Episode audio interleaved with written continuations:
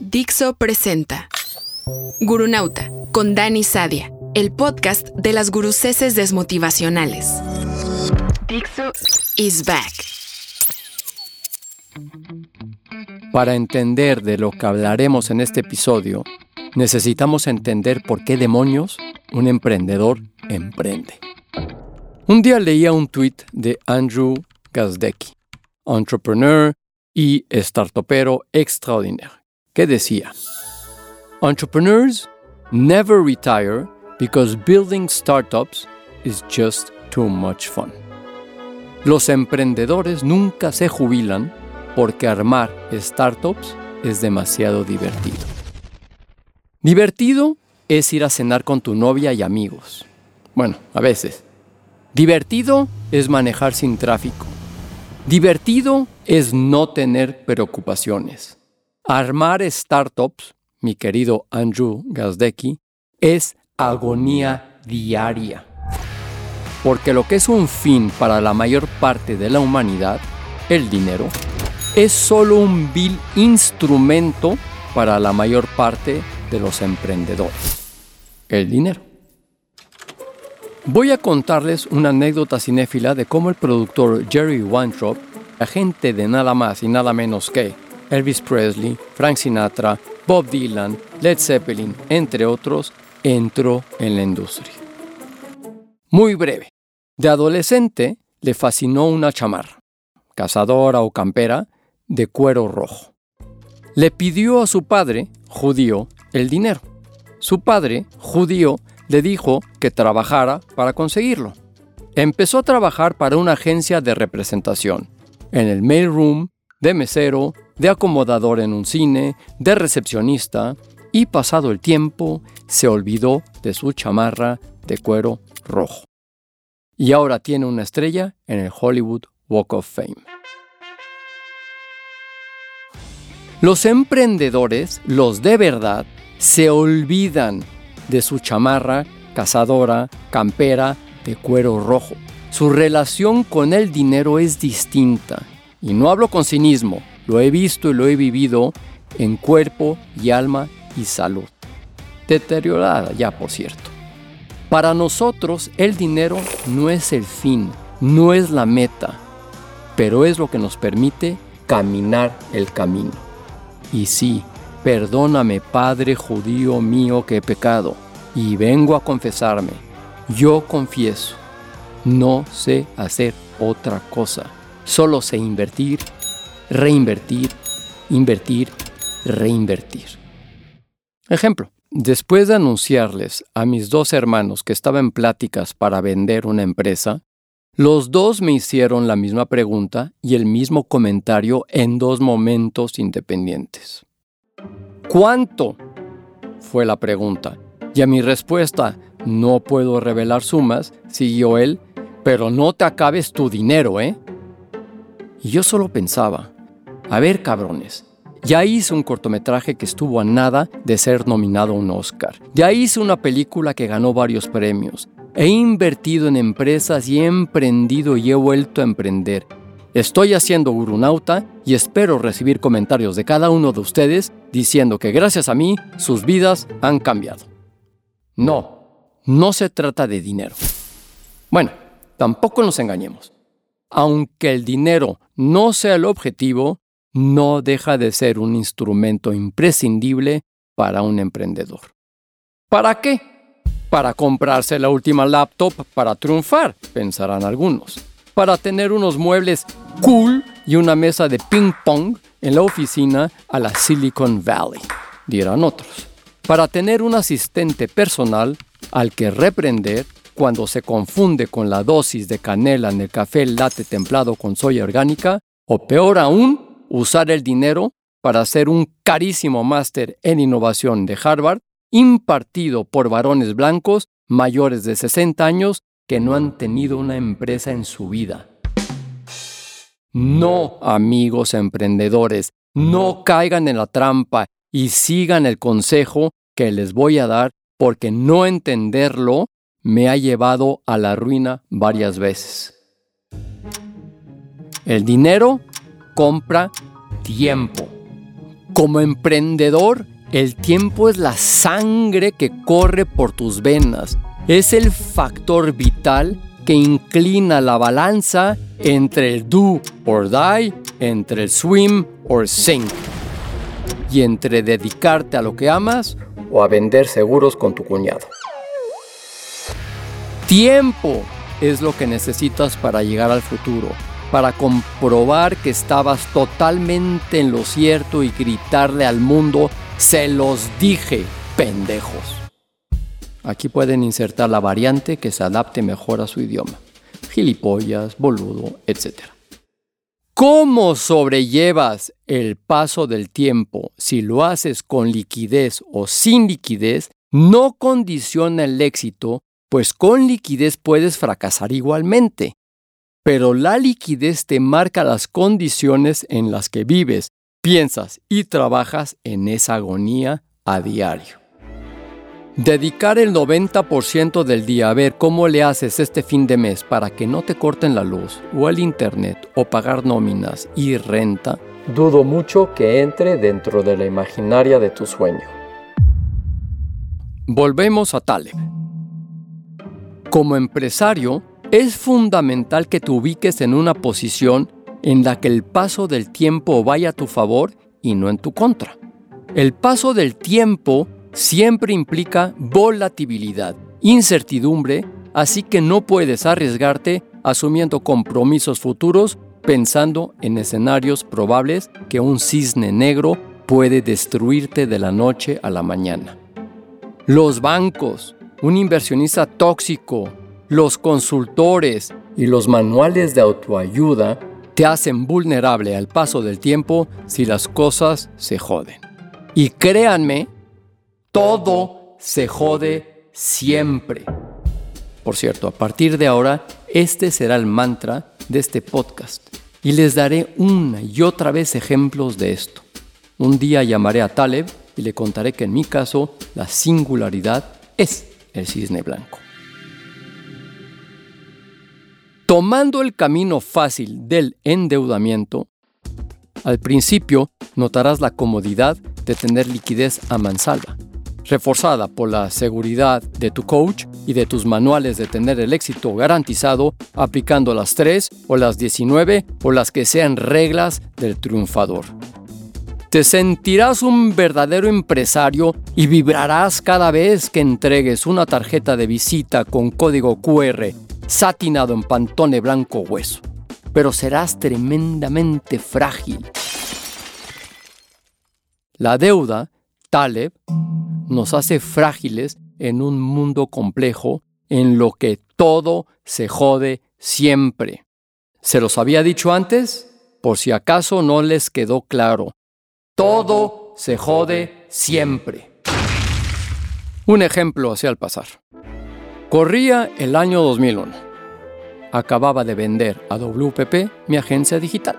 Tenía dinero y decidí irme por algo más a la segura compré un bono que daba un rendimiento de 10% anual, mientras otros daban 200% anuales. Era la burbuja del punto com. Traté de ser cauteloso y no arriesgar de más. En 2004 vendí ese bono porque necesitaba liquidez. Por cierto, también vendí acciones de dos compañías, Apple y Amazon. ¿Le suena? De esto haré un episodio completo algún día, pero aún hoy, 20 años más tarde, aún no lo supero. Y bueno, pues para no hacer el cuento muy largo o muy dramático, en 2009, ocho años más tarde, recibí una llamada del banco donde había comprado ese bono. Que un cierto señor Picard, sí, el mismo nombre del capitán del Enterprise de Star Trek, exigía que pagara los intereses que había yo ganado porque ese bono formaba parte de un esquema Ponzi operado por un cierto señor Madoff. ¿Le suena? Y por más que me debatí, me defendí y pataleé, tuve que pagar esos intereses.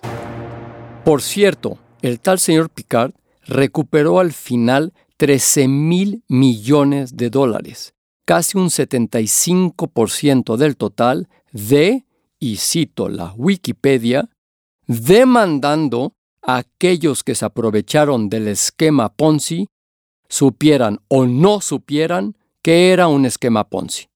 ¿Cómo carajos íbamos a saber, malditos bancos? Decía antes que Taleb nos dice que la deuda nos hace frágiles en un mundo complejo. Cuando digo deuda, digo también compromisos, incentivos a los trabajadores, negociaciones de pago diferido con los proveedores, alquileres pactados que incrementan la renta con el tiempo, tarjetas de crédito, promesas a tu pareja. Frágil, frágil, frágil, frágil, porque, again, todo se jode siempre. Esta situación, a ojos de Taleb, es cóncava en una gráfica. Pain more than gain. Lo dicho, al principio es un paseo sobre un mullido césped de un jardín austriaco, pero al final es caminar sobre cenizas descalzo. ¿Cuál es la solución? Invertir la curva. Pasar de cóncavo a convexo y lograr una situación de gain more than pain. Conseguir que el tiempo te favorezca. Eso es antifrágil. ¿Cómo? Con una regla muy sencilla que está en la línea del no hacer que explicaba en el podcast anterior. No se endeuden, no se comprometan con nada que no puedan cumplir ahora mismo. Se pueden comprometer, claro que sí, con su ética de trabajo, con honestidad, con transparencia, pero ahora, cualquier palabra que les comprometa más allá de la hora será una soga que crecerá a diario con la que se ahorcarán en un futuro próximo. Dirán algunos, Dani, cabrón, vete a LB con tus consejos evidentes y obvios. Pareces un gurú de esos que criticas. No endeudarse. ¿Y cómo le hago? De nuevo, me encantaría haber seguido estos consejos yo mismo, pero es muy difícil. Y como me comprometí a la honestidad radical, me tendrás que perdonar, venerado Taleb, pero he vuelto a pecar. Me he endeudado de nuevo, pero con la diferencia que ahora sí veo el fondo del pozo, y no como antes, que solo veía un pozo infinito. Atención. La lucha por conservar la liquidez es dura. La curva convexa del gain more than pain empieza abajo y asciende con el paso del tiempo, pero empieza abajo. Al principio caminará sobre cenizas descalzo, pero al final será un paseo sobre el mullido césped de un jardín austriaco. Sangre, sudor y lágrimas no son suficientes. Tendrás que decir que no muy a menudo, reducir los gastos al máximo y aplicar esta máxima de otro idolazo de gurunauta, Steve Jobs, sobre la innovación al gasto, cuando decía, estoy tan orgulloso de las cosas que he hecho como de las que no. Innovación es decir que no a mil cosas. Sobrevivir es decir que no al gasto que no sea estrictamente necesario. Cada peso no gastado es un beneficio del 100% para nosotros. Es menos deuda con la que fragilizarse y más tiempo de juego en el tablero del emprendedurismo. Mi padre, al que podemos clasificar como un empresario hecho a sí mismo de éxito, cuando viajaba a sus ferias de telas en el extranjero, en Europa todas, nos llamaba de larga distancia por operadora y de persona a persona. Es decir, hubo una época en que las llamadas internacionales eran muy caras. Y si eran de persona a persona, aún más caras, porque en ese esquema, si la persona en cuestión no estaba en ese momento, la llamada no se cobraba. Pues mi padre llamaba de persona a persona, dando un nombre del día de la semana en árabe. Este, ¿se encuentra el señor Jamis, señor Jueves? Por ejemplo, para que quien contestara dijera que la persona no estaba y supiéramos qué día de la semana regresaba. El jueves y fuéramos al aeropuerto por él. Y durante décadas viajaba en el abarrotado transporte público de la Ciudad de México, a pesar de que muchos empresarios, que eran menos que él, iban con coches con chofer. Para vergüenza nuestra, sus hijos, vivíamos mucho mejor que él y tardé en entender la lección. Como tardé en entender muchas cosas de mi infancia y juventud y edad adulta, porque mis padres hicieron muchos errores en mi crecimiento. Los iré exorcizando a través de los episodios por venir. Pero veremos cómo esos errores me obligaron a convertirme en el hijo y hermano y amigo y persona que soy hoy. Y les daré un spoiler. Mi familia no era ni empática, ni cariñosa, ni comprensiva. Ausencia, desinterés, cero apoyo. Esas eran las constantes en mi familia. Y no es un reclamo, ni queja, ni victimismo, ni reivindicación. No necesitan sacar el violín y entonar el tema de John Williams en Schindler's List. No. Que no, corta eso. Cuento esto para decirles que no existe el modelo perfecto de familia. Y mi consejo, hagan su máxima comunista de que el capital es trabajo acumulado. Sustituyan el capital que no tienen con esfuerzo suyo, creatividad y colaboración, porque por mucho sufrimiento que les suponga, será mucho menor que el sufrimiento de ser perseguido por acreedores, proveedores, caseros e inversionistas y amigos y amigas y familia a quien recurrieron en tiempos de desgracia, entonando al unísono el incómodo, ya págame cabrón.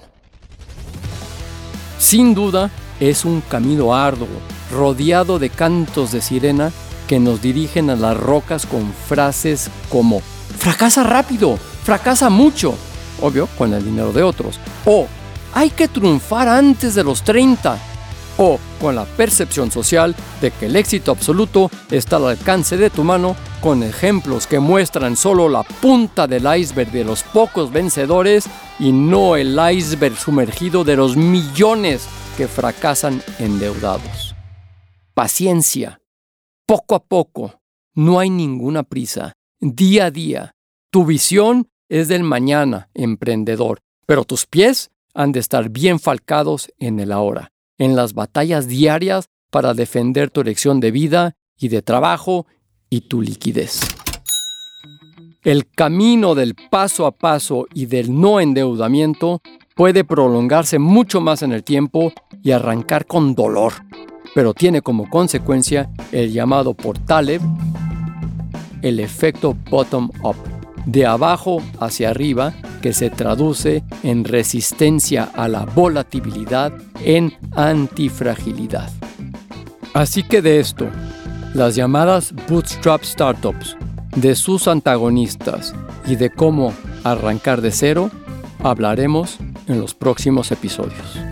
Esto es Guru Nauta y nos escuchamos una vez más la próxima semana. Dixo is back.